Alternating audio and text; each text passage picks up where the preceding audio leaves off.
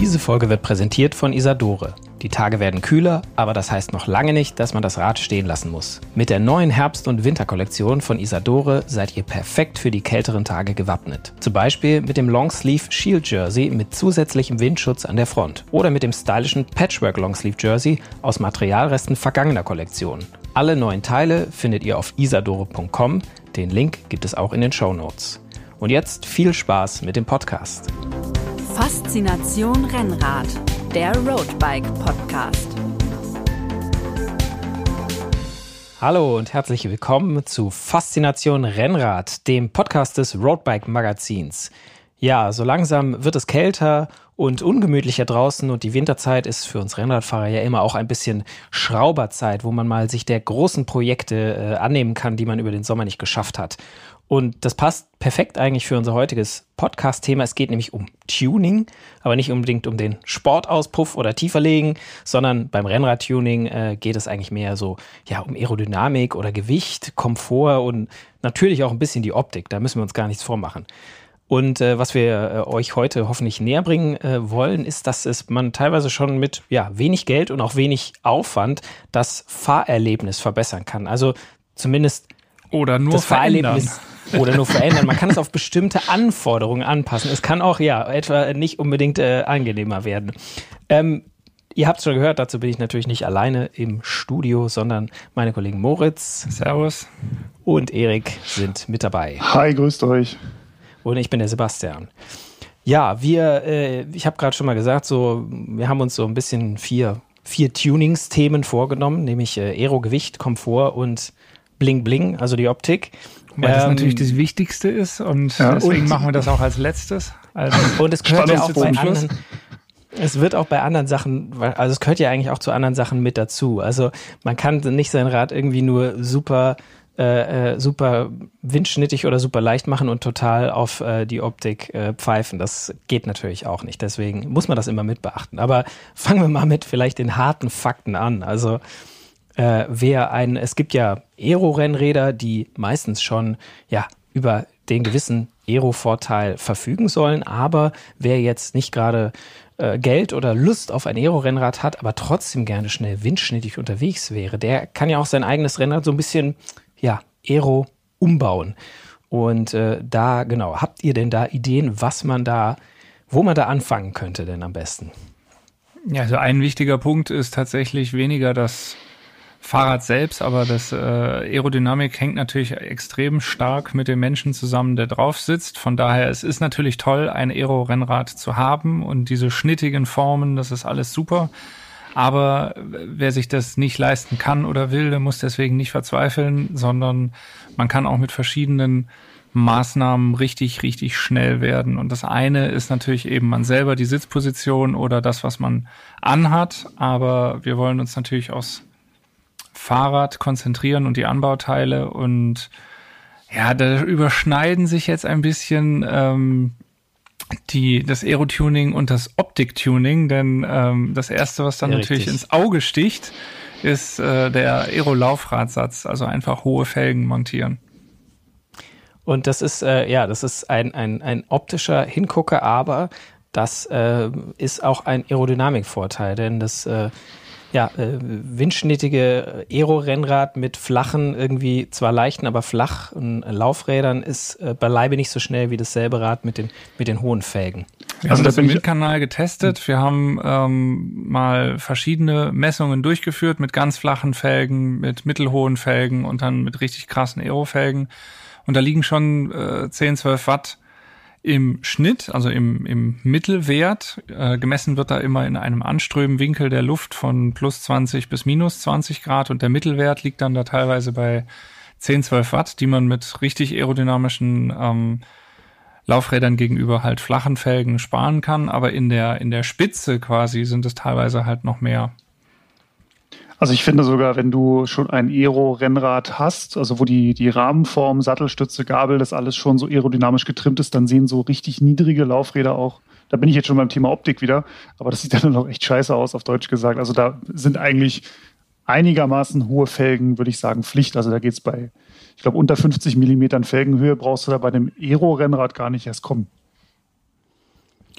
Und diese, aber diese, ja, die Aero-Laufräder, die sind ja auch meistens gleich schon eine richtige Stange Geld. Das ist eine richtige Investition. Also ja, es kommt drauf an. Also es kommt natürlich drauf an, wie du das definierst. Es, es gibt, also du kannst da natürlich locker mehrere tausend Euro für ausgeben, aber es gibt tatsächlich natürlich auch äh, Hersteller und Anbieter, die dann, also das Entscheidende ist natürlich die Felge, ähm, die äh, hochwertige Felgen anbieten, Carbonfelgen. Es muss halt Carbon sein, weil wenn du jetzt halt äh, eine 50 Millimeter Felge aus Aluminium nimmst, dann kannst du vergessen. Ja, das ist halt einfach extrem schwer und mhm. äh, kannst du auch, weiß ich nicht, die, die Bleifelge da reinsetzen oder so. ähm, also der Preis kommt natürlich davon, dass es ähm, Carbonfelgen sind, aber es gibt eben auch Hersteller, die Carbonfelgen mit eher einfachen ähm, Narben oder Speichen verbauen und äh, da gibt es durchaus unter 1000 Euro schon Laufräder, die halt einen relevanten Aero-Vorteil bieten und die entsprechende Optik mitbringen.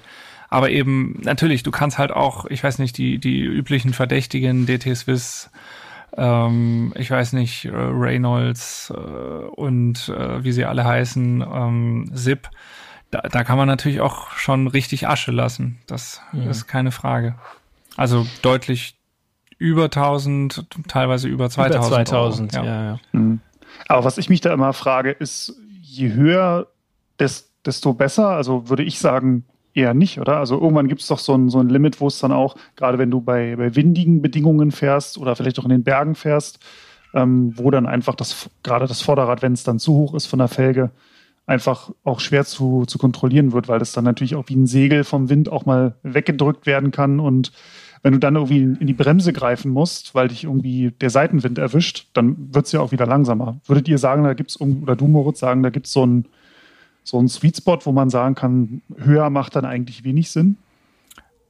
Also ich glaube nicht, dass es den gibt, wo es aus aerodynamischer Sicht keinen Sinn mehr macht, weil die Bahnfahrer sind ja auch oft mit vollverkleideten ähm, mhm. Laufrädern unterwegs. Genauso beim Zeitfahren hast du hinten oft die Scheibe. Also wenn du nichts also, also wenn du keine, wenn, wenn du eine Vollverkleidung hast, ist es eher aus aerodynamischer Sicht schon das Sinnvollste, aber es käme jetzt eben keiner auf die Idee, äh, vorne und hinten mit Scheibe zu fahren draußen. Das äh, sieht, bricht mit allen Sehgewohnheiten und es ist auch einfach nicht sinnvoll, weil genau wie du sagst, ähm, man spürt das natürlich im Handling und wenn du, wenn vorne der Wind reinbläst, dann ist die 80 Millimeter äh, Felge erheblich anfälliger und, und instabiler als die 50 Millimeter und die 50 Millimeter sind instabiler als die 25 Millimeter.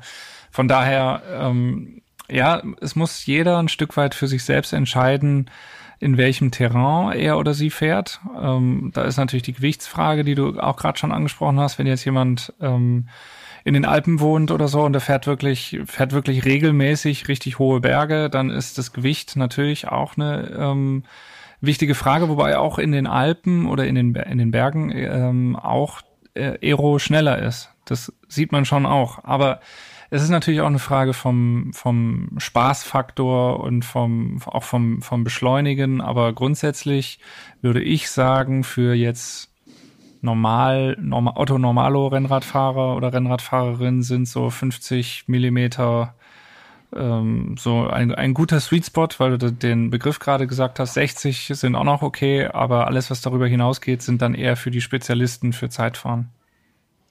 Es ist auch so, äh, muss ich aus eigener Erfahrung sagen, also die hohen Felgen, was jetzt so, ja, sagen wir mal 50, 60 Millimeter angeht, was ich schon eher als hoch äh, empfinden würde, die sind ähm, teilweise nicht mehr so windanfällig, wie das früher mal der Fall war. Also da hat sich deutlich auch was verändert durch die Felgenform tatsächlich.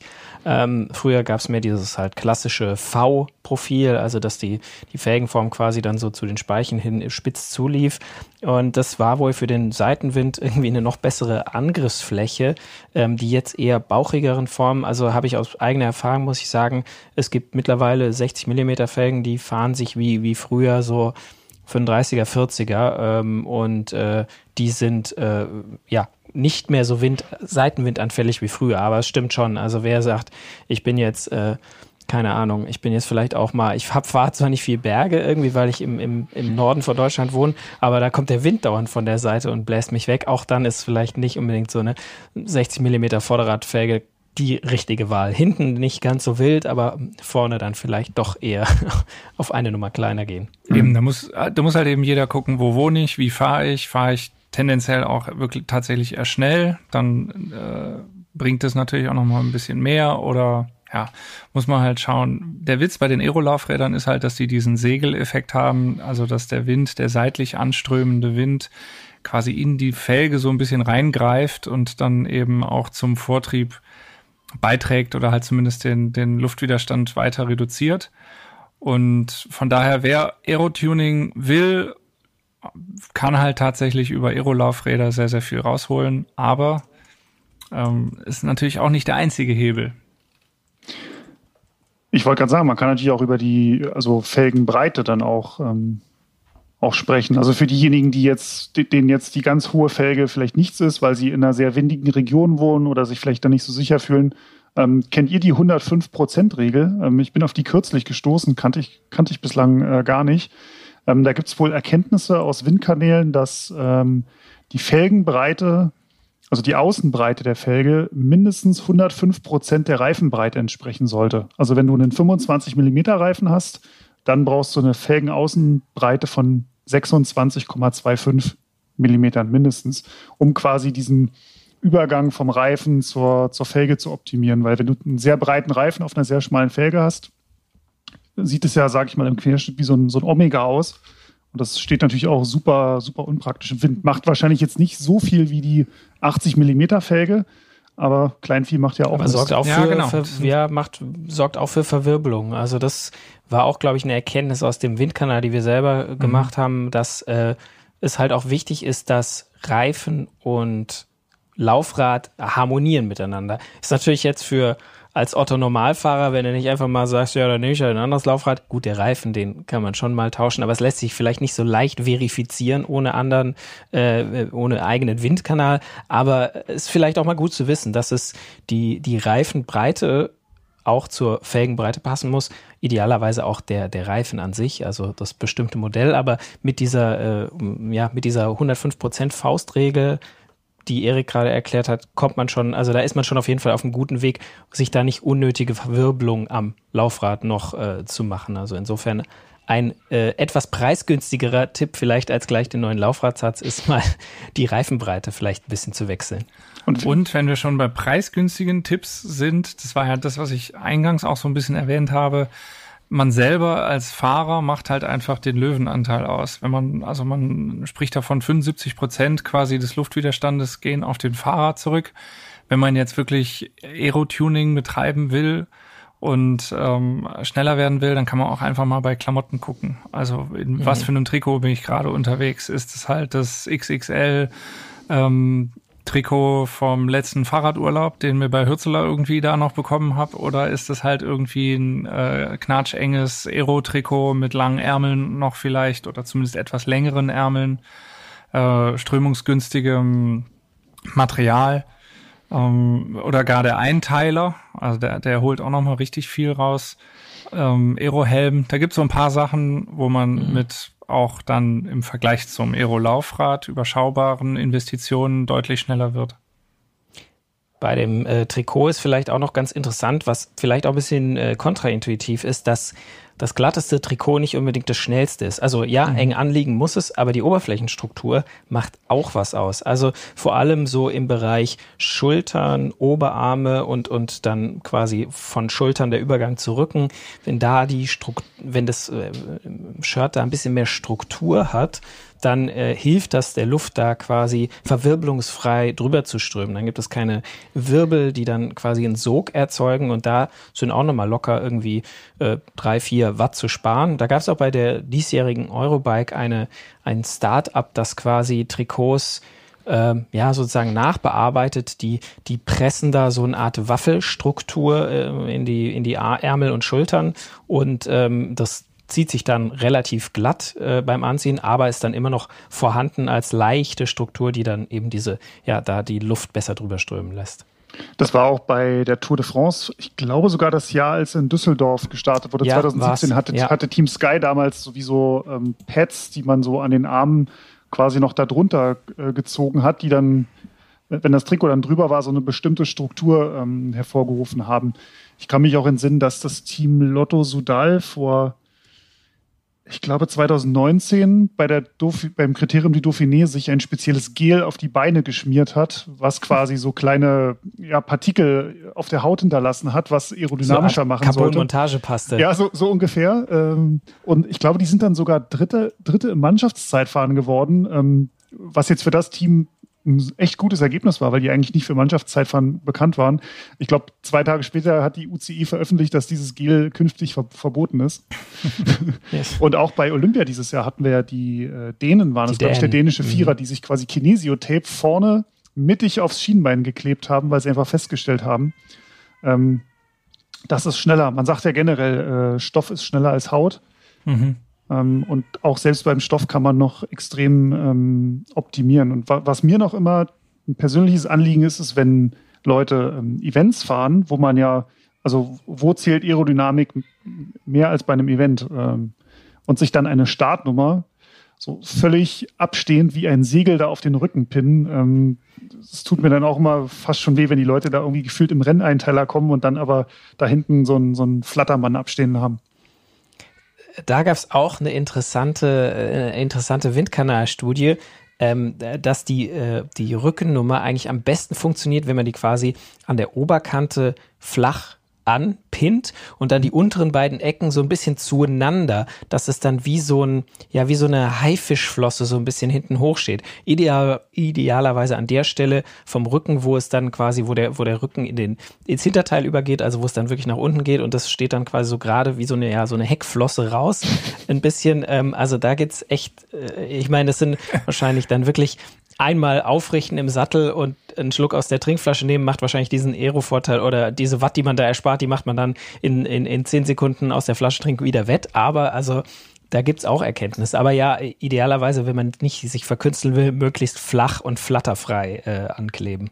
Was natürlich fatal ist, wenn man sich diese Haifischflosse aus der Startnummer, aus der Rückenstartnummer quasi bastelt und dann vom Hersteller, also vom Veranstalter gezwungen wird, vorne am äh, Lenker die äh, Lenkerstartnummer zu montieren, die halt einmal komplett im Wind steht. Äh, mhm. Das DIN A4-Blatt Größe, die halt am Lenker frontal äh, zu lesen sein muss. Und nicht geknickt werden darf, weil, weil da der Trans Transponder drin ist. Ja. genau. ja, und die Sponsoren draufstehen. Du, äh, das äh, ist bei mir sowieso, da habe ich sowieso immer eine kleine Lenkertasche hängen mittlerweile. Ich als, als äh, Trendsetter, da äh, habe ich sowieso immer, da ist der Ehrevorteil, da ist eh alles äh, verloren. In dem Zuge fällt mir auch noch ein, ich glaube, ähm, an der Stelle muss ich die Credits an äh, GCN geben. Die haben das, glaube ich, mal im Windkanal untersucht, dass ein Bierbauch schneller macht, weil es quasi diese Lücke, ähm, wenn man von vorne jetzt drauf guckt, diese Frontalfläche zwischen Brust und, und Beinen halt äh, schließt. Also ja. Und, und da, äh, dazu fällt mir noch ein, wo wir jetzt gerade nochmal über diese äh, kuriosen Windkanaluntersuchungen gehen. Es gab natürlich auch die Untersuchung, ähm, wie schnell das Beinrasieren, äh, wie viel schneller das Beinrasieren Stimmt. macht. Und da war die Erkenntnis, dass es, dass da deutlich Watt und Zeit gespart werden. Also Stoff ist zwar schneller als Haut, aber Haut ist immer noch schneller als Haare. Also wer äh, da entsprechend äh, Pelz auf den Beinen hat oder wer sich die 1000 Euro Aerolaufräder leistet oder die zweieinhalbtausend, der sollte nicht an dem Einwegrasierer sparen und dann tatsächlich die Beinbehaarung, zumindest wenn es auf die Zeit dann wirklich ankommt, vielleicht dann doch sich von der Beinbehaarung verabschieden. Wenn wir aber gerade auch nochmal dieses, äh, wie kann ich Aerotuning betreiben, ohne viel Geld auszugeben, wenn wir das weiterspinnen, dann ist ja mhm. eigentlich die günstigste Variante, ähm, an der Sitzposition zu feilen. Also tatsächlich ähm, einen anderen Lenker vielleicht, der schmaler ist zu montieren, Vorbau, der vielleicht ein bisschen nach unten zeigt und ja, also äh, ganz äh, verrückt gesprochen, vielleicht einfach lieber Übungen machen, Rückenübungen, äh, Rumpftraining, damit man also an der Beweglichkeit arbeiten, dass man halt eine aerodynamische Sitzposition, zum Beispiel im äh, Unterlenker fahren, auch länger als mal fünf Minuten aushalten kann. Das ist richtig. Aber das wäre ja, das würde ja Arbeit bedeuten und nicht Geld ausgeben. Und, und wir, stimmt, wir reden ja über Tuning. Ja. Moment, Moment, ja. warte mal, jetzt wo du sagst, verdammt, das ist ja richtig. ja, nein, das stimmt schon. Also wir haben ja angefangen mit den Aerolaufrädern, die echt ein, schon ein deutlicher Invest sind und dann vielleicht sind wir ein bisschen günstiger in Aero-Trikot und Aero-Helm gegangen. Dann ganz günstig, nämlich rasieren und äh, bisschen halt an der eigenen Beweglichkeit arbeiten. Aber das stimmt schon. Diese auch günstigen Sachen, also vor allem an der eigenen Sitzposition zu arbeiten, hat, wenn man jetzt rein quasi die Watt Ersparnis, die man für das Geld, was man da reinsteckt, äh, erhält, ist da um ein Vielfaches größer. Das heißt nicht, dass man sich nicht irgendwie Aero-Laufräder kaufen sollte oder dürfte oder so, bevor man nicht irgendwie quasi mit einem äh, negativen, negativen Steigung im Rücken da äh, auf dem Rad sitzen kann. Äh, jeder so, wie er möchte. Und äh, wir haben alle Spaß an neuen und teuren Teilen. Aber ähm, ja, wer, wer jetzt wirklich sagen wir mal, das meiste rausholen will und dazu noch möglichst wenig ausgeben will, der hat schon echt viele Möglichkeiten, indem er ja an der eigenen Sitzposition arbeitet äh, und an den, an den Klamotten. Ähm, zum Beispiel, ja, es gibt ja noch andere Sachen, was ich, was ich, ähm, was ich quasi, wenn es um wirklich nur um ein Event, vielleicht ein Zeitfahren sogar oder ein, ein Rennen geht, sparen kann, brauche ich den zweiten Flaschenhalter zum Beispiel, der hm. vor allem, wenn er leer ist, dann äh, auch für Verwirbelung sorgt und wenn ich die zweite Flasche nicht brauche, sollte ich vielleicht trotzdem die leere Flasche in den Flaschenhalter machen, in den zweiten, wenn ich ihn nicht abschrauben will, weil Flaschenhalter mit Flasche drin ist in der Regel auch aerodynamischer als Flaschenhalter ohne Flasche drin. Ja. Ein kleiner Werbeblock vielleicht. Wer sich für Aerodynamik jetzt im Detail interessiert, kann mal schauen. Die ganzen Ergebnisse von unseren Windkanals, äh, Interview mit den ähm, Aerodynamik-Experten von Swisside und so weiter und so fort findet ihr unter www.roadbike.de Schrägstrich Aerodynamik. Und ähm, wir haben auch im Podcast schon mal äh, die ein oder andere Folge zu dem Thema gehabt. Vor allen Dingen das Interview mit Swisside-Gründer und ähm, Aerodynamik-Experten Jean-Paul Ballard sei hier wärmstens empfohlen, wenn ihr nicht eh schon was wir natürlich hoffen, äh, Podcast-Hörerinnen und Hörer der ersten Stunde seid, aber äh, falls das nicht so wäre, dann schaut einfach mal, scrollt mal ein bisschen scrollt zurück, mal ein bisschen zurück, da äh, kann man zu dem Thema auch noch was, was finden. Ja, genau. Aber wo wir Wenn schon beim, beim Rad sind, ähm, also ein Tipp, den ich noch hätte, der auch eigentlich kein Geld kostet oder beziehungsweise man muss es eh regelmäßig machen, wenn man Züge und Zughüllen ähm, tauscht, ähm, die einfach wirklich so kurz wie möglich zu halten. So, ja, das das spart jetzt nicht so viel ein wie so ein, so ein Aero-Laufradsatz, der irgendwie 80 Millimeter hoch ist. Ähm, aber das bringt halt auch was, ne? wenn da einfach nicht irgendwie noch drei Kilometer Kabel irgendwo im Weg rumflattert, sondern wenn das möglichst irgendwie kurz gehalten ist, vielleicht auch irgendwo am Rahmen noch, noch angeklebt oder, oder entsprechend befestigt, muss man natürlich immer aufpassen, es sollte nicht die, die Funktion beeinträchtigen. Also man sollte den Lenker schon noch komplett einschlagen können. Ähm, sollte schon noch ähm, alles beweglich sein, wo es beweglich sein muss, aber auch da kann man wirklich ähm, ja, Watt sparen. Aber dann gehen wir doch vielleicht mal einen Schritt weiter von dem Aerotuning zu unserem zweiten großen Thema, nämlich das Gewichtstuning. Das ist ja äh, mal die Frage an euch, wenn ihr die Wahl habt, äh, Aero oder Gewicht, was würdet ihr machen? Also ich sag dir, ich fahre einen äh, 8,5 Kilo Aero-Rennrad. Äh, also das beantwortet eigentlich schon die Frage. Bei also dir muss es schnell geh, sein. Bei mir muss es schnell aussehen. Oh ja, okay. das ist die, das ist der, das ist der Knackpunkt. Nee, äh, Gewichtstuning mache ich mir tatsächlich äh, nicht so viele Gedanken drüber. Ich erinnere mich wirklich noch früher, äh, habe ich mal am Anfang meiner Radkarriere gesehen, da war kam jemand zum Training, äh, das war Mountainbike, der, der ist so Mountainbike-Marathons gefahren und der hat, das war echt so einer mit diesen äh, löchrigen Bremshebeln zum Beispiel. Also der hatte echt oh. seine Teile, der Löcher gebohrt. Ja, also der hatte in die Bremshebel Löcher gebohrt, in der Kurbel waren ein paar Löcher drin, ähm, in, äh, ich glaube, irgendwo hinten, ich glaube im Schalt, äh, Schaltwerkskäfig waren Löcher drin hier der, der Hinweis, bitte bohrt keine Löcher in eure Sachen. Also in der Alu-Zeit mag das gegangen sein, war da schon fragwürdig, aber jetzt vor allem, also bitte bohrt eure Sachen nicht kaputt. Aber ähm, das war so, da war, das war der erste, für mich so der erste, ähm, ja, der, der, das erste in Kontakt kommen mit diesem extremen Gewichtstuning. Also nicht nur, ich habe ein leichtes Rad, sondern ich mache das jetzt nochmal leichter. Mhm. Und äh, zum Glück hat es mich nicht angesteckt oder äh, habe ich mir da jetzt nichts abgeguckt. Also ich habe noch nie irgendwas reingebohrt, aber ja, ich bin eher der Typ. Also Gewicht sparen kann ich auch an mir erstmal und dann erst am Rad. Aber es gibt ja ein paar Wege, wie man das Rad leichter machen kann. Also ich würde tatsächlich sagen, ich würde es so ein bisschen von den von dem abhängig machen, was ich vorhabe. Also ja, wenn ich jetzt im Flachen fahre, dann würde ich mich auch für die Aerodynamik entscheiden. Wenn ich mhm. jetzt in den Bergen äh, im Sinne einer Gesamtrunde fahre, würde ich mich auch für die Aerodynamik entscheiden. Aber wenn ich jetzt zum Beispiel ähm, meine Bestzeit an meinem Hausberg verbessern möchte, wo es mir wirklich, also wo mir die Anfahrt und die, die Heimfahrt völlig egal sind, es kommt mir wirklich nur auf diesen Aufstieg an, da würde ich dann doch eher aufs Gewicht gehen. Das hat mir auch der, mhm. der Versuch gezeigt, den ich ja selber gemacht habe mit äh, am, am Feldberg in der Ausgabe, ich glaube, es war in der 11 2021, ähm, wo ich einfach mal ein aerodynamisches und ein leichtes Rad gegeneinander gefahren bin mit der gleichen Wattzahl und mit dem leichten Rad tatsächlich fast eine halbe Minute schneller war. Also da kam für mich, also ich hätte vorher mhm. auch gedacht, das aerodynamische Rad ist auch dort am Berg schneller, aber für mich war da die Erkenntnis, hoppla, Gewicht kann, je nachdem, was ich damit machen will, auch ähm, Priorität haben gegenüber der Aerodynamik. Es gibt ja, das ist ja auch eine Erkenntnis von den äh, Suicide-Experten, es gibt ja diesen Kipppunkt, sage ich mal, ab dem äh, Aerodynamik dann wichtiger ist als äh, Gewicht. Und der liegt bei Profis natürlich relativ, äh, kommt er relativ äh, spät. Also da muss es schon in, äh, echt steil sein, weil die halt auch am Berg einfach schneller sind. Aber bei Hobbyfahrern kommt er natürlich früher und vielleicht ist der Umstand, dass bei dir das leichte Rad schneller war, vielleicht auch einfach ein Zeichen dafür, dass du eine Wurst bist. Ich bin für Aerodynamik einfach zu langsam. Ich kann es ja mal auflösen. Also man sagt eigentlich so beim, beim Hobbyfahrer spricht man bei etwa viereinhalb Prozent Steigung. Wenn es steiler wird, fängt das Gewicht an, Vorteil zu haben. Und beim Profi geht man so von siebeneinhalb Prozent aus. In meinem Fall eher bei neuneinhalb bis zehn.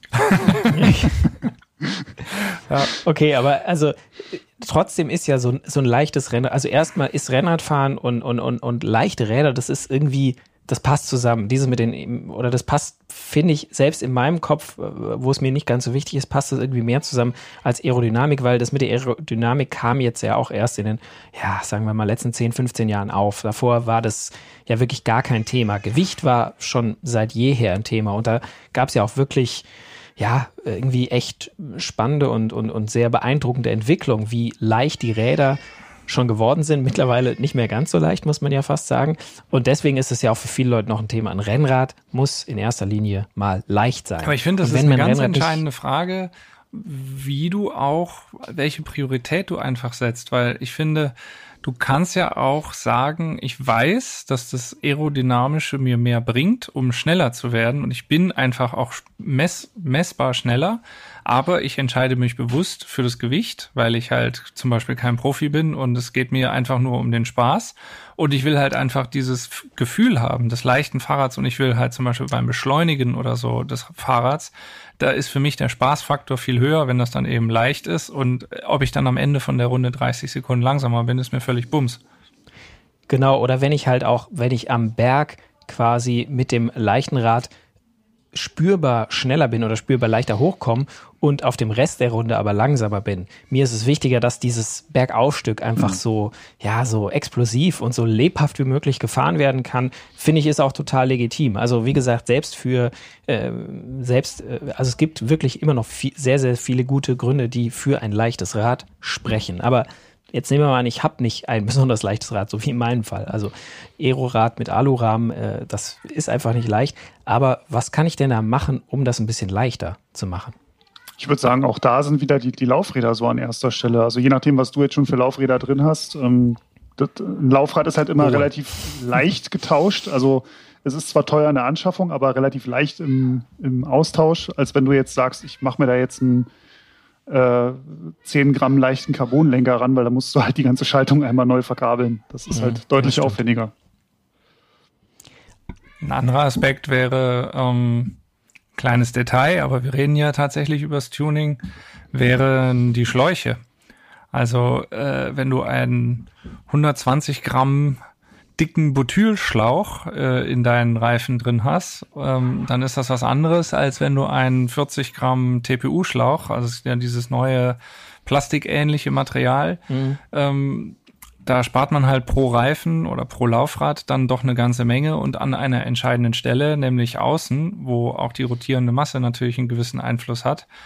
Und ähm, da hat man eben nicht nur das Gewichtstuning, dass das Fahrrad dann auf der Waage äh, leichter geworden ist, sondern eben auch im Fahreindruck. Das heißt, äh, heißer Tipp, sind teuer diese Schläuche im Vergleich zu Butylschläuchen. Also wir reden da von 25 bis 30 Euro. Aber ähm, ja, die machen halt schon Spaß. Und, und äh, auch da, wenn wir äh, gerade eben schon beim Werbeblock waren, noch kurz der Hinweis, in der aktuellen Roadbike-Ausgabe haben wir mal einen Systemvergleich gemacht und haben Tubeless gegen ähm, TPU-Schläuche, normale Butylschläuche, dünne Butylschläuche und Latex äh, antreten lassen und wirklich mal geguckt, was ist denn jetzt eigentlich in den verschiedenen Kategorien, also äh, Pannenschutz, Rollwiderstand, Gewicht, ähm, Montage und so weiter. Was ist, wo ist, welches äh, System ist da das schnellste? Aber du hast gerade gesagt, 25, 30 Euro. Versuch mal für das Geld ähm, 160 Gramm, also 80 pro Reifen. Mhm. Ähm, versuch das mal mit Laufrädern zu sparen. Das geht ja gar nicht. Also nicht wenn man das in Relation Geld, setzt, Geld, ja. ist das immer noch ein echt gutes äh, Upgrade. Ja.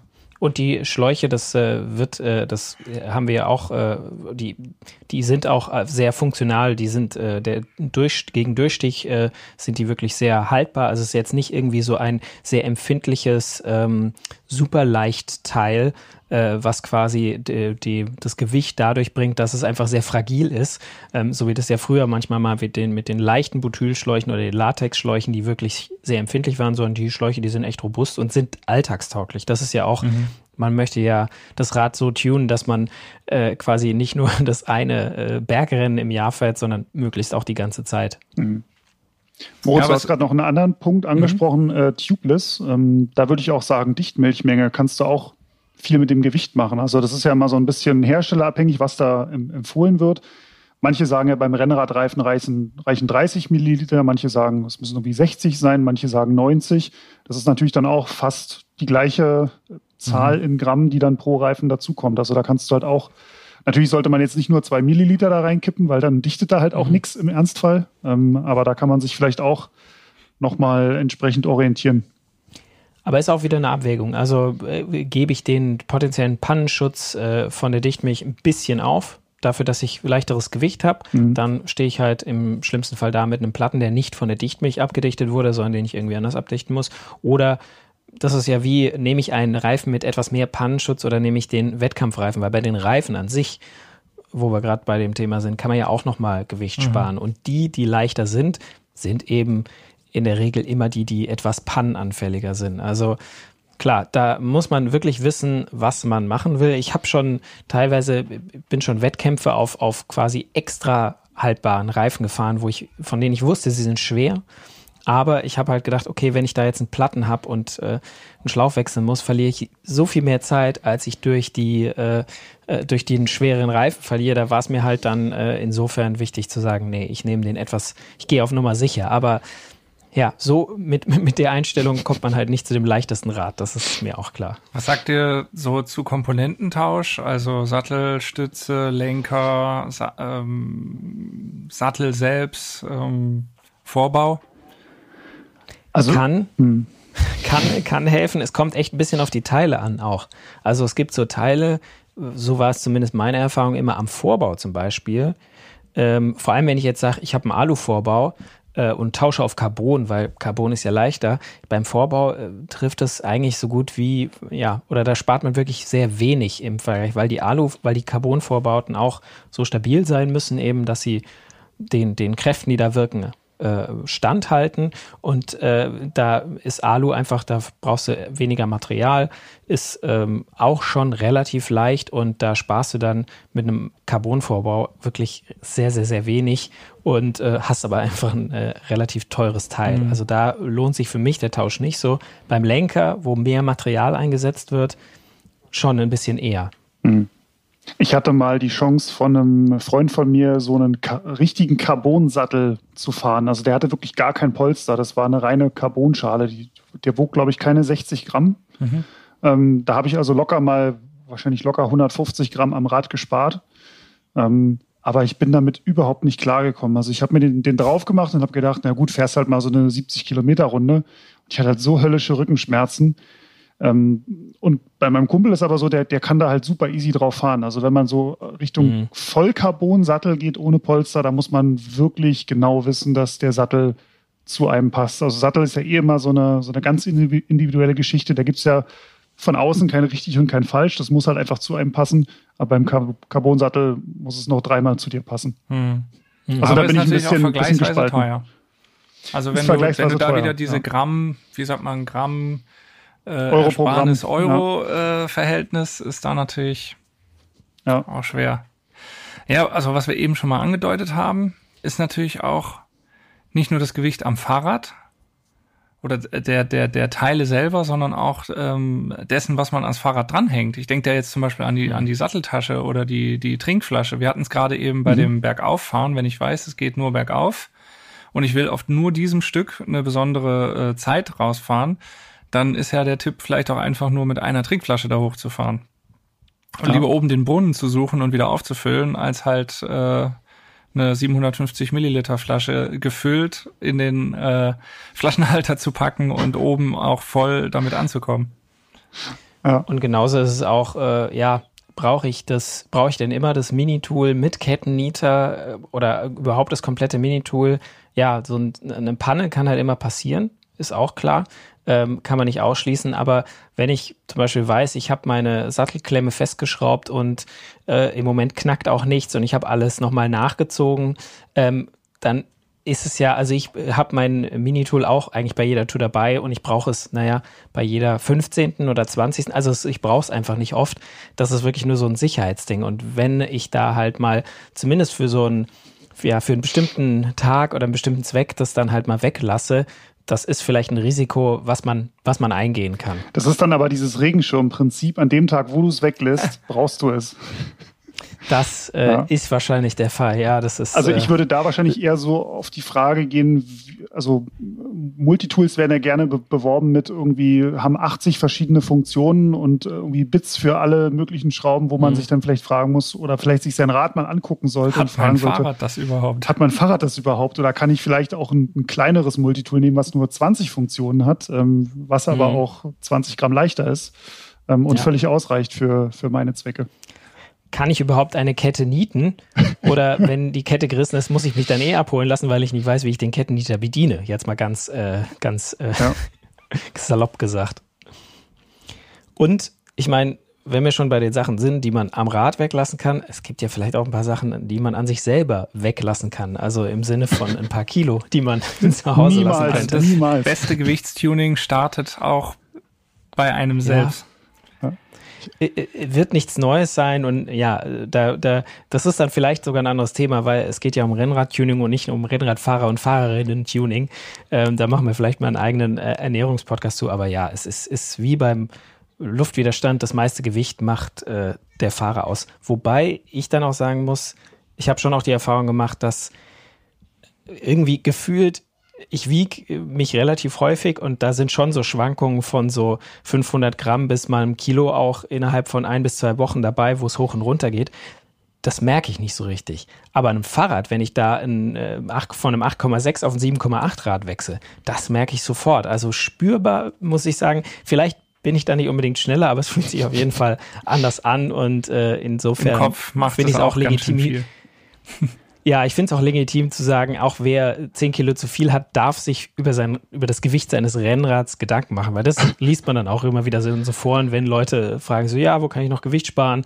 Und die Leute dann nach dem, dem eigenen Gewicht, nach dem des, des, des Fragenden fragen, wo ich sage, ja, das hat eigentlich damit nichts zu tun, sondern auch wer schwer ist, darf ein leichtes Rennrad fahren. Ich hatte doch vorhin schon mal diese Anekdote erzählt mit dem Bierbauch, dass der schneller macht. Ähm, und mhm. auf die Frage, ob mir Gewicht oder Aerodynamik wichtiger sei, würde ich bei in diesem Fall mich doch für die Aerodynamik entscheiden wollen.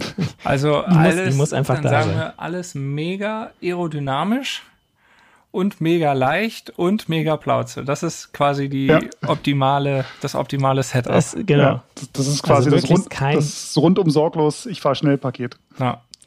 Und wir können schon sagen, wir arbeiten alle hart dran, vor allem an der Plauze.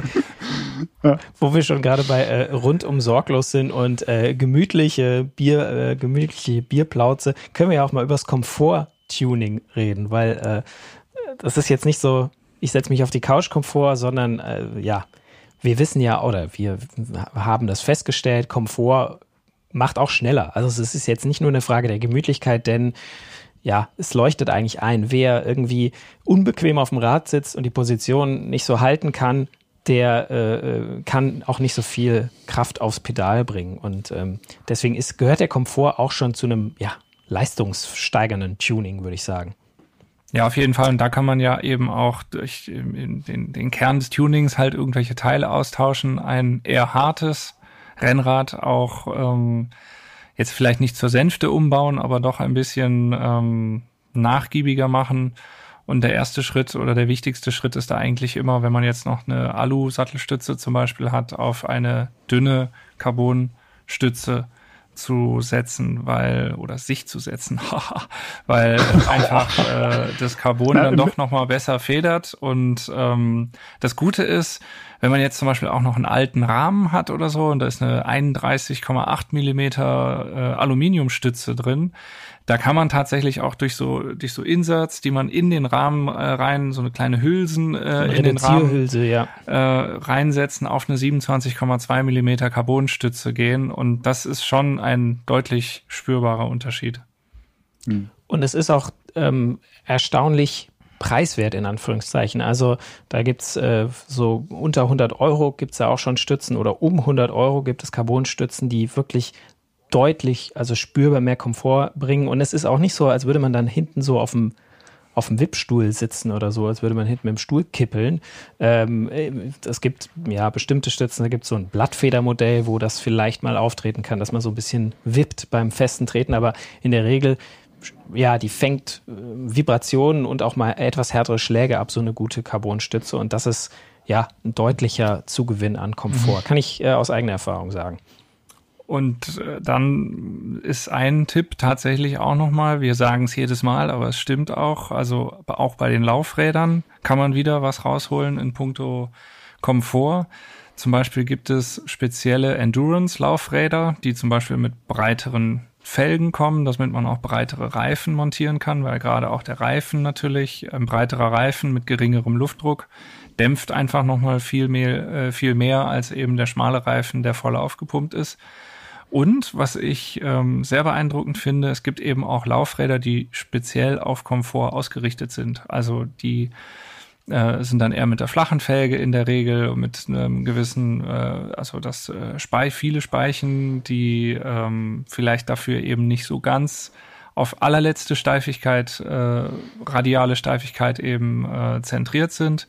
Und ich habe jetzt gerade einen Laufradsatz von äh, Arix. Das ist ein Gravel-Laufradsatz von Arix mit 30 Millimeter Felge. Das ist eine ganz spezielle Carbonfelge, wenn man die, äh, wenn man die quasi uneingespeicht auf den Boden stellt und dann so ein bisschen von oben drückt, dann äh, geht die quasi schon ins Oval.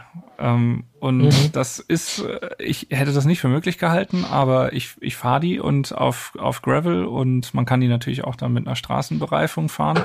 Das es fühlt sich einfach unglaublich ja, smooth an irgendwo. Also total mhm. äh, federt, total angenehm. Also wer wirklich Wert legt auf komfortables äh, Fahrgefühl, ähm, kann eben auch über Laufräder und Reifen nochmal richtig was rausholen.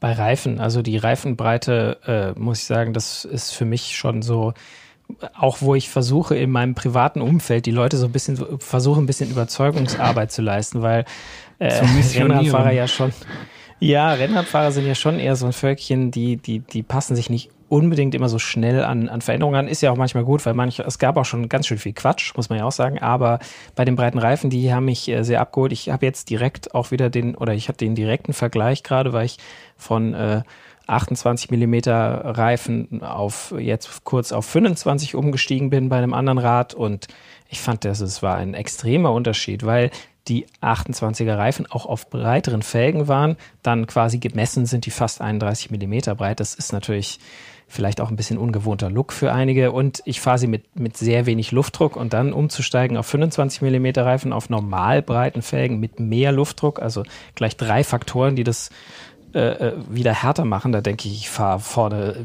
auf dem Vollgummireifen, so hart ist das. Und es war wahrscheinlich schon immer noch immer noch komfortabel im Vergleich mit dem, was, was ich vor fünf Jahren irgendwie hatte. Aber ja, da, also schon auch so ein, keine Ahnung, ein halbes Bar weniger, was, womit man sich nicht sofort dann den Durchschlag holt oder wo der Reifen dann von der Felge springt in der Kurve, weil es zu wenig Luftdruck ist, schon mit so einer kleinen Veränderung kann man an Komfort unheimlich viel rausholen, ohne dass man jetzt unheimlich viel an Widerstand äh, dazu gewinnt. Das ist natürlich auch ein Knackpunkt, weil. Ich hätte auch noch einen Komfortaspekt und das wäre die, die Übersetzung. Ähm, also macht jetzt zwar das, das Fahrgefühl an sich erstmal nicht, nicht anders, ähm, aber gerade wenn man in den Bergen unterwegs ist, ich glaube, da kennt es jeder von uns, wenn du einfach viel zu dicke Gänge gekettet hast oder deine leichten Gänge einfach viel zu schwer für dich sind, ähm, dann hast du einfach kein, kein komfortables Erlebnis. Ähm, wenn du damit, weiß ich nicht, 40, 50 Umdrehungen irgendwie den, den Mortirolo äh, hochwirken musst. Also auch da wenn mich Leute fragen, welche Übersetzung sie den Bergen fahren sollen, dann sage ich immer, nimm, nimm, die leichteste, die du in dein Rad reinkriegst. Also vorne 34er Kettenblatt ist eigentlich fast Standard in den Bergen, fahren ja auch die Profis mittlerweile ähm, ganz, ganz oft. Und hinten würde ich immer gucken, Kassette so groß, wie es eigentlich so nur, nur, geht. Weil im besten Fall brauchst du es nicht, dann kannst du dir immer noch auf die Brust trommeln und sagen, ach guck mal, ich bin ja, ich bin ja ein richtiger Bergfahrer, ich habe den kleinen Gang gar nicht gebraucht. Ich bin heute irgendwie der, der Mann für die, für die, äh, für den Werbeblock, aber wir haben just äh, diese Woche einen Artikel ähm, online gestellt, der sich genau um das Thema dreht. Also wie finde ich eigentlich meinen richtigen äh, Gang, mit dem ich am Berg fahren kann und was für eine Trittfrequenz ist eigentlich ähm, sinnvoll. Und das findet ihr unter www.roadbike.de slash Kadenz. Um, weil das ist auch einfach ein Punkt, dass die Leute oftmals ob das falscher Stolz ist oder was weiß ich, einfach zu Dinge, äh, zu dicke Gänge treten. Und gerade am Berg ist es dann halt einfach genau wie du sagst, es ist ähm, nicht effizient. Man äh, kriegt vielleicht die Runde nicht ganz so mit äh, Würde zu Ende gefahren oder kommt nicht so würdevoll oben am Berg an, wie man sich das wünscht. Und das ist dann natürlich auch ein Komfortthema ähm, wie ich mich bei dem Erlebnis Rennrad, was ja vor allen Dingen auch Spaß mache, äh, Spaß machen soll, wie ich mich dabei fühle. Und von daher, ja, Mut zu großen, also Mut zu großen Kettenblättern, Mut zu kleinen Gängen und zu hoher Trittfrequenz. An, an, andersrum, kleine Kettenblätter, große Gänge. Äh, große, große Ritzel. Kleine, große Ritzel, ja, kleine genau, Kettenblätter. Kleine Kettenblätter, Mailand oder Madrid, Mensch, Hauptsache dieses, Italien. Aber das ist auch mit diesem, mit diesem Fachjargon, das versteht ja keine Sau, ey. Also, leichte Gänge, äh, hohes, äh, hohe Frequenz und ähm, wenn irgendwer sagt, ach, was hast du denn da für einen Pizzateller hinten am Fahrrad montiert, dann kann einem dann das auch einfach einfach an der nächsten 8% Steigerung stehen lassen. ja, genau. dann einfach wegfahren, weil man eben noch Gänge übrig hat. Grußlos. Für, für ähm, äh, noch eine ganz äh, einfache äh, Sache auch, die für mehr äh, Komfort sorgt, ist, äh, finde ich, ein dickeres oder ein ordentliches Lenkerband. Es ist auch, finde ich, so eine Entwicklung, die so, ja, auch in den letzten Jahren ein bisschen mehr aufkam, weil früher war das immer hier zwei Millimeter maximal irgendwie äh, möglichst dünn, möglichst nah, möglichst gutes Griffgefühl oder so. Das ist jetzt auch, hat sich ein bisschen wieder geändert. Das, also mittlerweile gibt es echt Lenkerband, was einfach super so Vibrationen auch ähm, ja, absorbiert. Und ich meine, Erik hat die, die Klassiker-Erfahrung gemacht, Paris-Roubaix und äh, hm. Bei einem Selbstversuch dort lang zu fahren und weiß, wie ja. die Handgelenke und die Hände leiden können und was da ein, ordentliches Lenkerband ausmachen kann. Ich habe da sogar das erste Mal seit, weiß ich nicht, sieben oder acht Jahren wieder Handschuhe getragen. Also ich bin sonst jemand, der, also ja, im Winter fahre ich mit Handschuhen natürlich, aber jetzt im Sommer bin ich einer, der ohne Handschuhe fährt. Ähm, habe ich da tatsächlich mal wieder angezogen. Also ähm, ja, doppeltes Lenkerband, da gibt's gibt ja auch so kleine Gelpads, die man dann irgendwie am Oberlenker drunter kleben kann. Oder wenn man es jetzt irgendwie ganz kostengünstig machen will, kann man auch einfach einen alten Schlauch quasi unter das Lenkerband wickeln. Ähm, also da gibt es viele Möglichkeiten, um sich da ein bisschen, bisschen Komfort zu verschaffen. Ich dachte schon, du wolltest sagen, da habe ich jetzt zum ersten Mal seit sieben oder acht Jahren wieder das Lenkerband neu gewickelt. dachte ich auch. Kommt jetzt. Das muss ich danach, das, das muss ich danach machen. Das ist tatsächlich verrutscht äh, an dem Tag, weil da genau. einfach der Lenker entstopfen ist, ist weggeflogen irgendwann und dann hat sich's abgewickelt und ja, musste ich quasi einmal neu, neu wickeln. Was ich ganz praktisch finde, sind diese Lenkerbänder. Ich mag diese, dieses Kork-Lenkerband, das mag ich irgendwie nicht mehr so.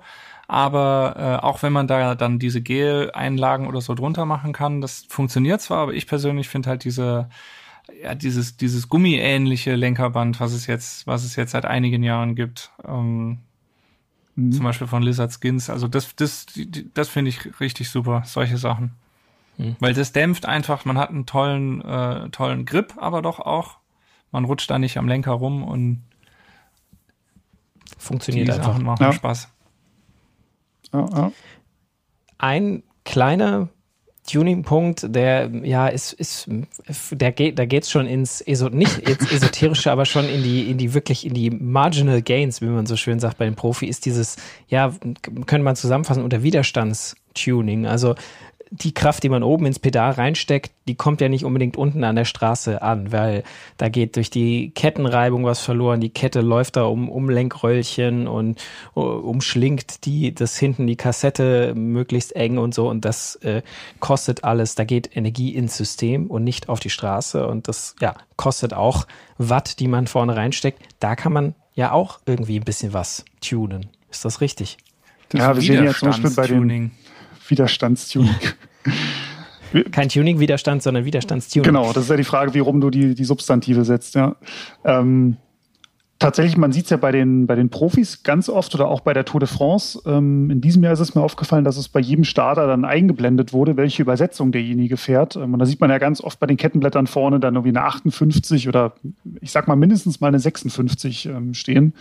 Ähm, das ist natürlich zum einen, weil die Profis verdammt schnell sind und einfach größere Gänge brauchen aber die fahren tatsächlich auch mit Absicht ein bisschen zu große Kettenblätter, die sie eigentlich gar nicht bräuchten. Der Hintergrund ist aber, man versucht dann hinten das, das Elferritzel zu vermeiden, weil die Kette ja dann quasi ganz eng hinten um die, um die Kassette läuft, sondern die fahren dann eher das 13er, 14er ähm, Ritzel, also ein bisschen mehr, mehr mittig auf der Kassette, einfach um da den, den Wirkungsgrad ein bisschen, bisschen zu erhöhen. Also ähm, ja, weiß ich jetzt nicht, ob ich das jetzt auf meiner, auf meiner Feierabendrunde brauche, aber so ein Profi, der natürlich dann bei der Tour de France um, um jede Sekunde feilscht, ähm, kann das schon was bringen. Ja, aber ich glaube, ein Aspekt kann auch da durchaus für Hobbyfahrer interessant sein, nämlich brauche ich unbedingt immer das Riesenkettenblatt oder ähm, ja, geht halt auch irgendwas, also kann ich eine Übersetzung so wählen, dass ich, dass ich äh, schon eher in der Mitte hinten fahre? Oder ist es auch, äh, gerade wenn wir sagen, was wir vorher noch gesagt haben, die hohe Kadenz ist auch äh, sinnvoll, ähm, kann ich irgend, also zum Beispiel, ich fahre jetzt immer schon seit Ewigkeiten einfach eine Kompaktkurbel, weil ich merke, ich brauche halt diese diese ganz Riesengänge, die brauche ich dann eh nicht und dann fahre ich fahre ich eh auch äh, immer eher in der Mitte.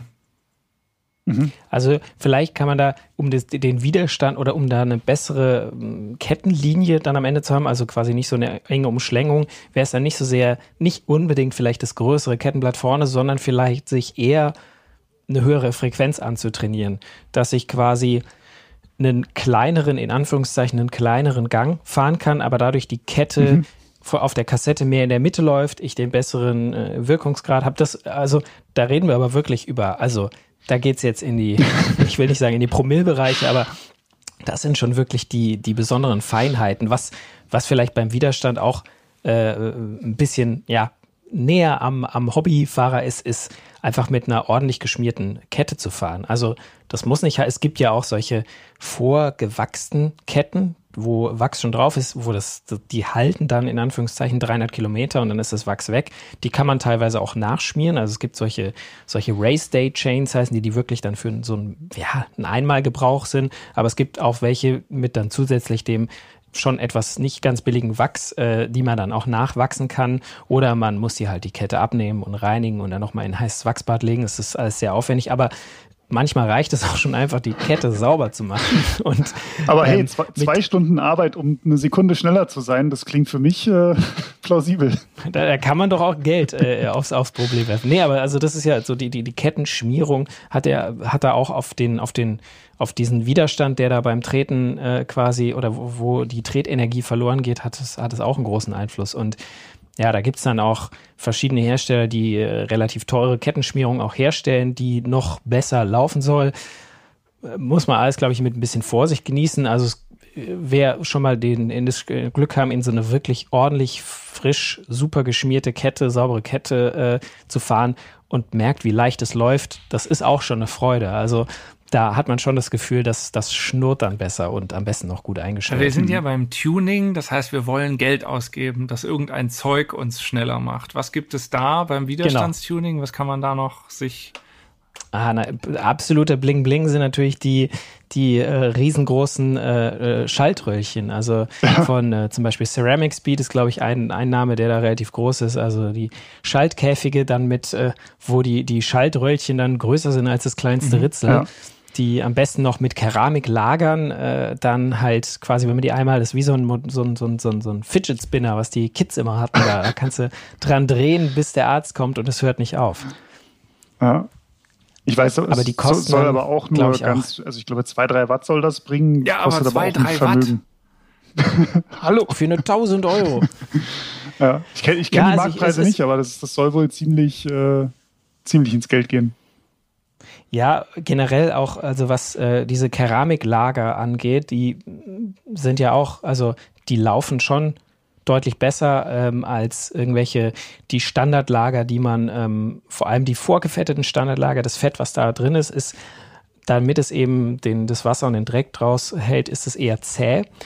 Das wird wird ähm, leichtgängiger mit Gebrauch. Also am Anfang ist es wirklich noch äh, sehr zäh und das läuft dann auch irgendwann besser. Das läuft aber wahrscheinlich nie so gut wie so ein Keramiklager mit so einem sehr leichtläufigen, sehr flüchtigen Schmierstoff, der dann halt auch irgendwann weg ist. Aber da muss man auch sagen, ja, habe ich einen Mechaniker, der mir mal schnell die Lager tauscht, wenn es dann nicht mehr so gut läuft, oder äh, nehme ich dann doch vielleicht lieber das, das Standardlager äh, und, und habe dafür ein bisschen weniger Wartungsaufwand. Ja.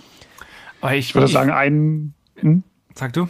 Ich, ich, äh, ich würde gerne auch auf das Thema ovale Kettenblätter kommen, weil das ist ja auch so eine hm. Geschichte, wo man. Ähm, äh, also ich kenne jetzt da auch die, die Preise nicht aus dem Kopf, aber das ist ja wahrscheinlich auch ein bisschen teurer als eine Standardkurbel, würde ich jetzt mal behaupten. Ähm, ja, auf jeden und Fall. Und da gibt es ja auch die einen, die sagen, ja, das bringt was, andere sagen, also ich meine, Toni Martin hat auch mal das wohl mal probiert oder auch Fabian Cancellara, die haben das mal probiert, als es damals so aufkam beim, beim Team Sky und haben gesagt, bei denen hat das wohl gar keinen messbaren Einfluss gemacht. Ähm, frage ich mich mal, ob, ob, ob das, hat ob das gehört und hat auch mal hat auch mal hin, hin und ja, wieder gewonnen. mal was ja, gewonnen. Insofern. Hin und ja. wieder was gewonnen, ja. Aber das Beginnt ist ja, ein, so ein, Thema, was wir, was wir vielleicht ganz am Ende nochmal, oder was wir jetzt beim nächsten Thema, dem optischen Tuning, auch besprechen können. Was bringt wirklich spürbar was und wo ist dieses Tuning vor allen Dingen für den Kopf? Ja. Mhm. Untersch unterschätzt ja, nicht den Kopf. Also ich meine, ja. wenn du glaubst, du bist schnell, das, das hat ja auch eine Wirkung. Das ist, äh, finde ich, mein Gefühl immer, wenn ich auf ähm, dem Triathlonrad sitze. Das ist, da bin ich eigentlich nicht schneller, aber ich fühle mich schneller, weil ich da so eine starke Sattelüberhebung habe. Ich habe diese Aero-Position, die Laufräder sind einigermaßen hoch und da sind übrigens auch ovale Kettenblätter drauf, von denen ich nicht weiß, ob sie was bringen Aha, oder nicht. Der sie Herr schaden in meinen Augen zumindest. Aha. Sie schaden in meinen Augen zumindest nichts, würde ich jetzt mal sagen. Also ich habe nicht das Gefühl, dass ich irgendwie da unrunder trete. Ich merke so, es ist eine leichte Umgewöhnung, wenn ich da wieder draufsteige vom normalen Rad, aber nicht so, dass ich sage so, wow, wie komisch ist das denn? Und die Exzentrität, also die, ja, wie sagt man das? Die Ovalität, naja, das, der Grad, also es ist nicht so besonders oval, es ist noch einigermaßen rund. Liebe, liebe, ist nicht liebe so eckig Physiker, wie bei Flum.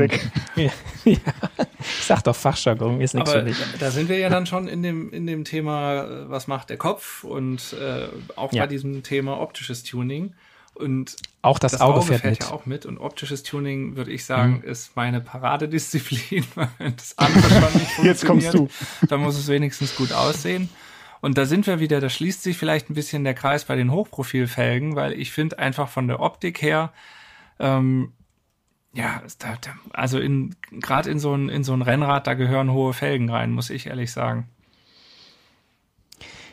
Ich, ich weiß nicht, ob das auch so ein bisschen jetzt in den letzten Jahren dadurch kam, dass es in dem Aero-Segment relativ oder dass da mehr passiert ist und dass es jetzt irgendwie seit irgendwie drei, vier, fünf Jahren halt einfach viele Aero-Räder gibt. Die waren am Anfang vielleicht noch ein bisschen selten, aber mittlerweile, ich finde auch so eine, boah, so eine 20, 20, 15, 20 Millimeter Felge, ich finde, das sieht, das sieht aus wie, ja, wie jemand, der auf dünnen Beinchen steht, wie ein Storch so ein bisschen.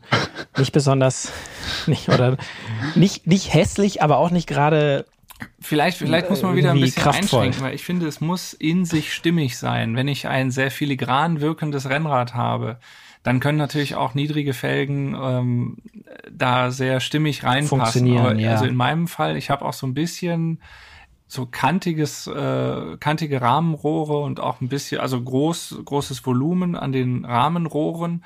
Und ich hatte jetzt tatsächlich mal ein paar niedrige Laufräder da drin und ich finde, das sieht halt immer so spielrig aus. Da ist, ja, mhm. ist zu wenig. Sagen wir so, ein, ein, ein, ein filigraner Rahmen, finde ich, selbst so ein Stahlrahmen, der kann auch mit Hochprofillaufrädern funktionieren. Umgekehrt, aber ein, ein wuchtiger Rahmen wird nicht mit niedrigen Felgen funktionieren. Das so kann man also, sagen, ja, das stimmt.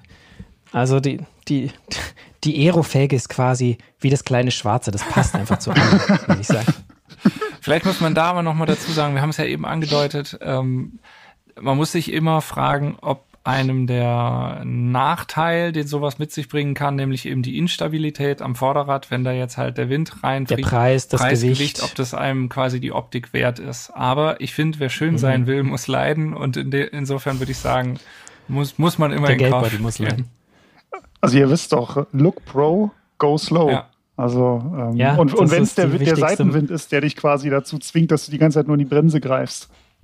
Ja, das ist eine, eine wichtige Maxime. Aber das Gute ist, so ein optisches Tuning, das, das kann viel Geld kosten. Muss es aber nicht. Also man kann ja schon auch mit, man kann ja schon, man kann ja mal klein anfangen und zum Beispiel schauen, dass irgendwie, ja, Sattel und Lenkerband irgendwie farblich zusammenpassen. Das würde für mich auch schon unter optisches Tuning fallen. Äh, also, dass ich vielleicht nicht das schwarze Lenkerband nehme, was zu allem passt, sondern dass ich da einen optischen Akzent setze. Das kann ich ja auch machen, wenn ich ein eher schlichtes Rad habe mit, mit, mit mehr Schwarz. Aber dann kann ich ja gucken, äh, gibt es vielleicht einen Sattel und ein Lenkerband, also ein Sattel, der mir eh passt, irgendwie mit farblichen Akzenten und ein Lenkerband, was dazu passt oder meinetwegen Flaschenhalter oder Trinkflaschen und Lenkerband, die farblich zusammenpassen, wenn, weil der Sattel, der, den kann ich leider nicht nur nach der Farbe auswählen, der muss ja auch noch zu meinem Hintern passen. Ja, aber da gibt es ja auch manche Modelle, die halt, die es in mehreren Farben gibt. Und wenn das jetzt zufällig einer ist, der zum eigenen Hinterteil passt, dann äh, kann man ja schon zum Beispiel, also ich finde, das war ja eine Zeit lang, gab es halt immer diese schwarzen Rahmen. Schwarzer Rahmen und sonst, sonst gar nichts. Und ich finde, allein wenn du einen schwarzen Rahmen nimmst und du machst ein gelbes Lenkerband und einen gelben Sattel oder ein rotes Lenkerband und einen roten Sattel, das finde ich macht unglaublich viel aus und ja, ist halt einfach schick. Und ich finde mhm. ja persönlich, die Steigerung ist noch, wenn man dann auch die äh, Flanke vom Reifen in der Farbe nimmt. Also wenn man dann noch irgendeinen Reifen hat, der mit, mit der gelben Seitenwand kommt oder mit der roten hm. Seitenwand dann eben passend. Das ist schon dann die hohe Gibt's Schule. aber mittlerweile auch nicht mehr so, gibt's aber auch nicht mehr so wie früher. Also ich weiß noch, dass, also ich hatte früher ein Fahrrad mit, mit gelb-rotem Farbverlauf und da hatte ich vorne einen äh, gelben Vorderreifen und einen roten Hinterreifen und das war Bombe war das. Aber man weiß, also mittlerweile ist halt die Erkenntnis, die farbigen Gummimischungen, die haben halt einfach nicht ganz so getaugt, erstens. Und ja, du hast mittlerweile ja oft nur noch die Wahl zwischen, äh, zwischen schwarzer Reifen oder eben mit der beigen ja. ja Seitenwand. Ja, zum Beispiel diese, so Pi Pirelli. Pirelli hat äh, farbige Logos. Ja, immerhin farbige das Logos. Das, das, ist dann die etwas abgespeckte Variante, aber zum Beispiel diese Cotton ähm, Reifen, die halt ähm, die hand, handgewebte Seitenwand quasi aus Cotton und dann wird der Streifen aufgeklebt, ähm, wie es mhm. zum Beispiel Specialized oder Fredestein oder so machen. Da, und ich glaube, äh, Vittoria glaube ich auch, da kann man natürlich schon, das ist ja fast gelb quasi und da kann man einem mhm. schwarzen ja, also Rahmen schon ein bisschen, kann man ein bisschen auch mal Farbe aufwerten. Verleihen. Ja. ja. Aber an der Stelle vielleicht noch, wenn es ums optische Tuning des Rades geht, eine noch viel günstigere Alternative. Leute, putzt eure Räder.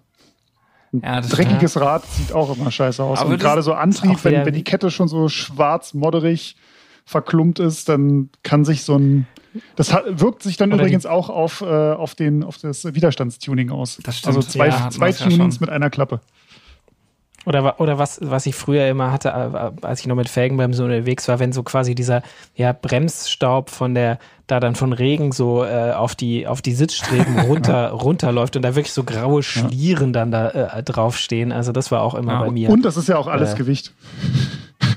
das stimmt. Was ich noch als optisches Tuning ähm, empfehle, ist einfach, dass man auch quasi auf sich selber nochmal achtet. Also die Klamotten, die man trägt, da kann man auch sehr viel machen. Ich persönlich bin ja Fan davon, wenn man irgendwie von Kopf bis Fuß die Sachen abstimmt. Was ich sehr, sehr geil finde, ist, wenn zum Beispiel Socken und Helm zueinander passen. Ähm, wenn Brille und Helm zueinander passen, ist das natürlich auch. Brille, Helm und Socken wäre ja schon die Steigerung schlechthin. Und mhm. die ganz hohe Schule ist natürlich auch, wenn irgendwie ja Trikot und Hose da optisch auch noch zu passen. Und wenn man dann sogar noch zum Fahrrad passt in seiner in seinem in seiner Erscheinung, dann ist es natürlich ganz ganz grandios.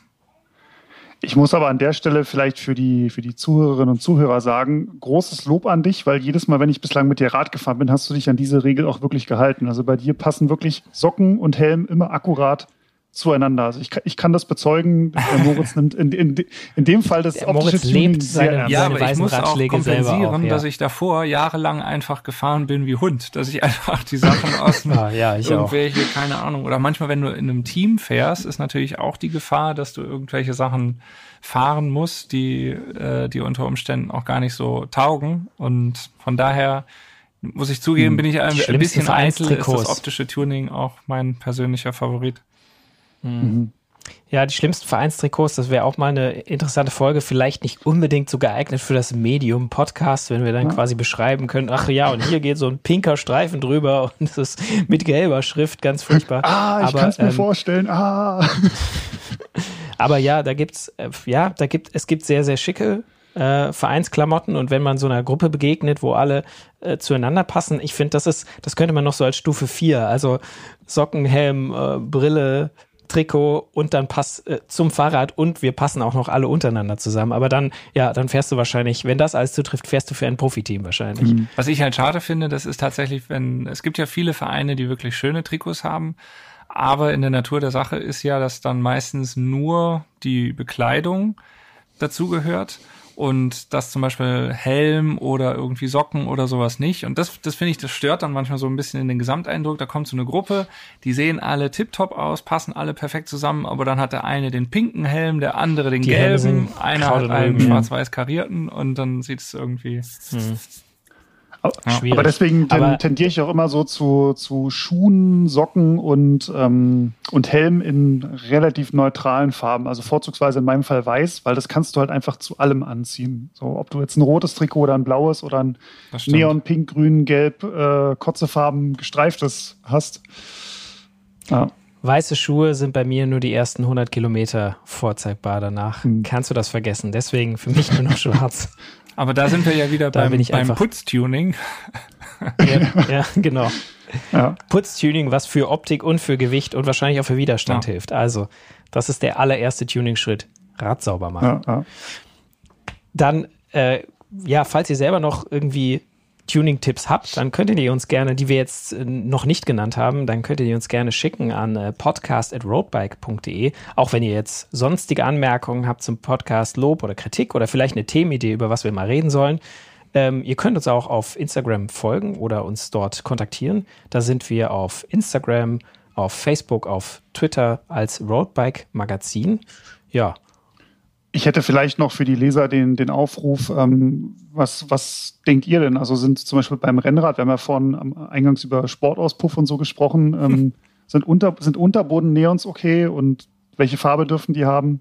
Wie viel dB darf die Bassanlage maximal haben? Also wenn ihr da irgendwie Ideen und Vorschläge habt oder, oder was, was für, Tune, für, für unfassbar dämliches Tuning man sich so ans Rennrad machen könnte, ähm, dann schreibt es uns doch einfach mal.